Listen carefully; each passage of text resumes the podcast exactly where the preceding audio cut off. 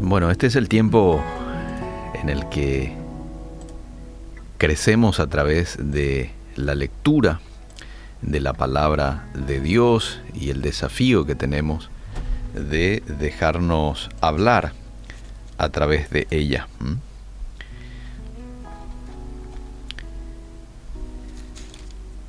El pasaje que hoy quiero compartir con ustedes lo tenía aquí nomás este y lo comparto tiene que ver con la fidelidad que debemos de tener a Dios y la perseverancia, ¿no? Tal como en su momento lo tuvo Daniel.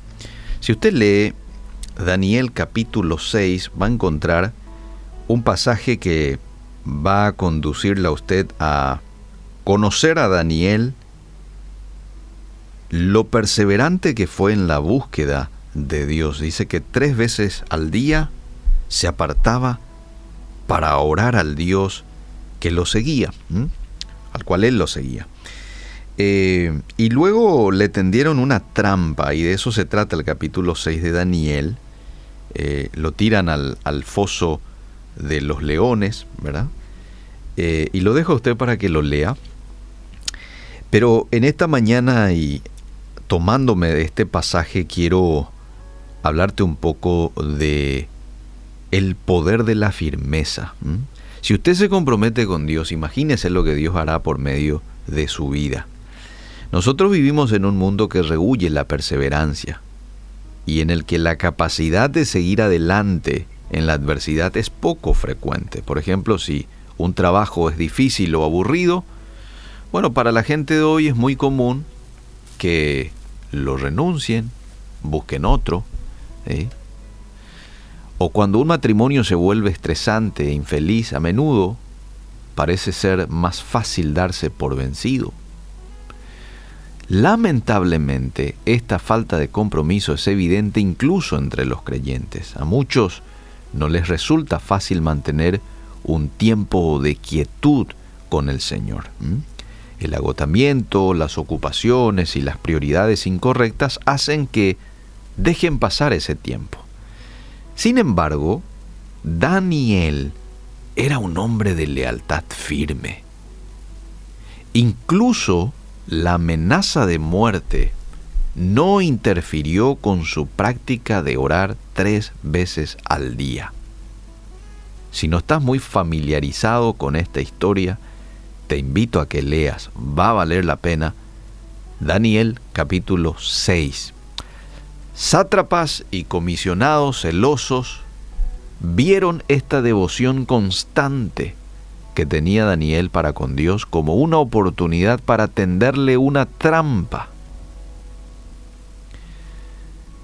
Pero las palabras del rey muestran que él creía que esa sería la clave para la salvación de Daniel, porque le dice en el verso 16, tu Dios a quien sirves con perseverancia, Él te librará.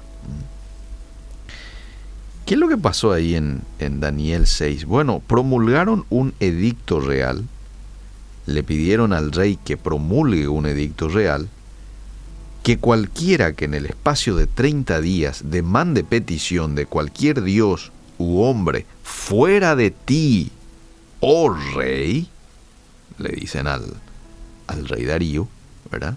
Sea echado en el foso de los leones. ¿Cuál es la trampa aquí? Y ellos ya sabían que Daniel era perseverante en su devoción con Dios. Entonces esta trampa está precisamente para eh, pillar a, Daniel e ir y acusarle frente al rey. Y finalmente que termine en el foso de los leones. Y conocemos la historia, ¿verdad? Él va al foso de los leones pero no es tocado por los leones. Dios, a quien Él le fue fiel, lo salva. ¿Mm? Las descripciones de Daniel que leemos en la Biblia son impresionantes. Influyó en naciones, en líderes poderosos, Pero la pregunta es esta. ¿Ha considerado usted que Dios utilizó a Daniel gracias a su inquebrantable obediencia y adoración?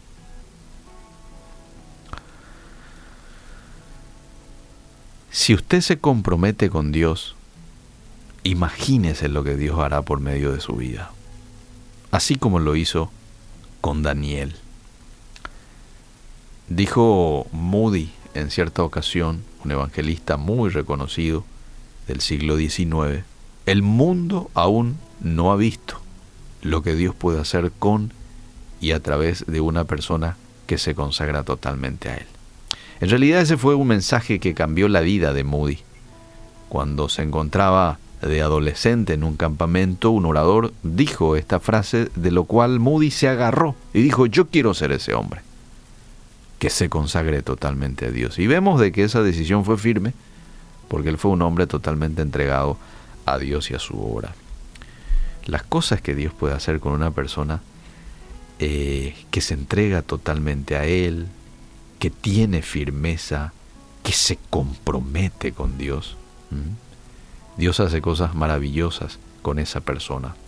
Es momento de tomar una decisión fuerte, es momento de seguirlo en medio de las adversidades y oposiciones que se presentarán en el día a día. No todo va a ser sencillo, va a haber oposición y muchas veces esa oposición surge en la propia casa, con los amigos, con el cónyuge. Es triste, pero esta es la realidad. Pero ánimo, que su fe no se detenga, que su fe no muera, ¿eh? que usted continúe enfocado en la persona de Dios. Si en algún momento, Señor, nos hemos desenfocado de ti, porque hay tanta distracción en el proceso de la vida, pedimos que nos perdones y ayúdanos a que tú seas siempre el centro de nuestras vidas. Y así como decía el apóstol Pablo, hoy podamos estar enfocados, puesto nuestros ojos en Jesús, el autor y consumador de nuestra fe, y ayúdanos a ser hombres y mujeres firmes, perseverantes, en el nombre de Jesús. Amén y amén.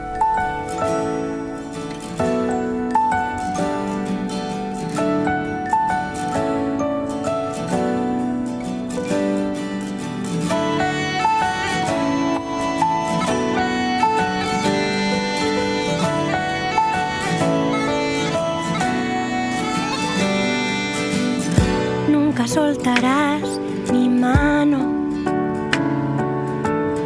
ni resbalarán mis pies.